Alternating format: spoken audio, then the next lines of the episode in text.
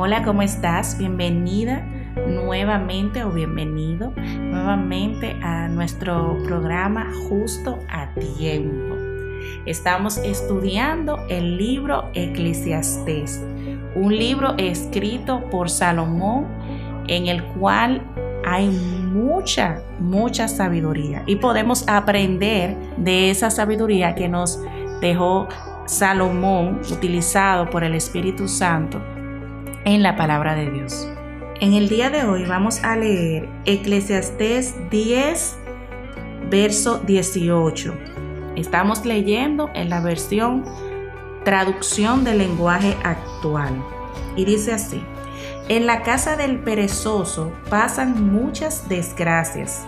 Primero se cae el techo y después toda la casa. ¡Wow! En la casa del perezoso pasan muchas desgracias. ¿Cuántos de nosotros somos perezosos? Bueno, quizás no en todo, en algunas cosas pudiera ser que somos muy productivos, pero en otras un poco perezosas. Yo soy un poco perezosa en la mañana. Me gusta levantarme tarde, sí, realmente es un tema en el cual batallo día tras día. Sin embargo, al leer esto, tengo que tomar nota. ¿Qué dice? Pasan muchas desgracias en la casa del perezoso.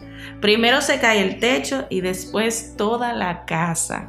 Así que esto me pone a reflexionar en torno a mi propia vida también. Y te animo también que puedas mm, meditar en esta palabra. En casa del perezoso, vuelvo y leo, pasan muchas desgracias. Primero se cae el techo y después toda la casa.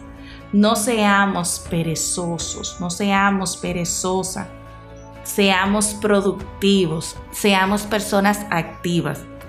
Y leyendo este verso, viene a mi mente también Proverbios 6, del 6 al 11, que dice, vamos, joven perezoso, fíjate en la hormiga, fíjate en cómo trabaja y aprende a ser sabio como ella la hormiga no tiene jefes, ni capataces, ni gobernantes, pero durante la cosecha recoge su comida y la guarda.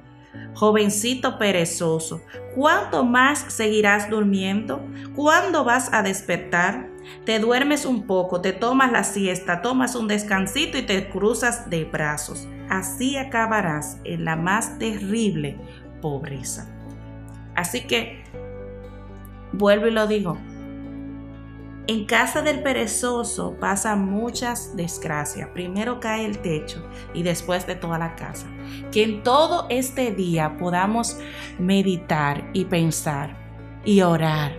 Señor, ¿estoy siendo yo perezoso?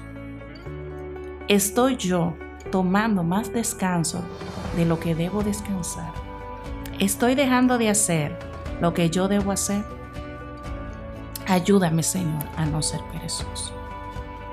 Ayúdame, Señor, a lidiar con la pereza. Así que oremos juntas. Señor, en el nombre de Jesús.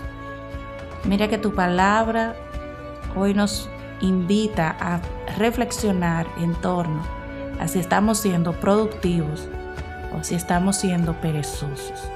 Ayúdanos, Señor, a lidiar con este tema. Ayúdanos, Señor, a no ser perezosos Ayúdanos a ser como las hormigas productivas que están pendientes, Señor, de hacer su trabajo. No tienen un jefe, no tiene quien las gobierne, pero Dios mío, son trabajadoras, laboriosas. Ayúdanos a ser así. Oro, Señor, en el nombre de Jesús. Amén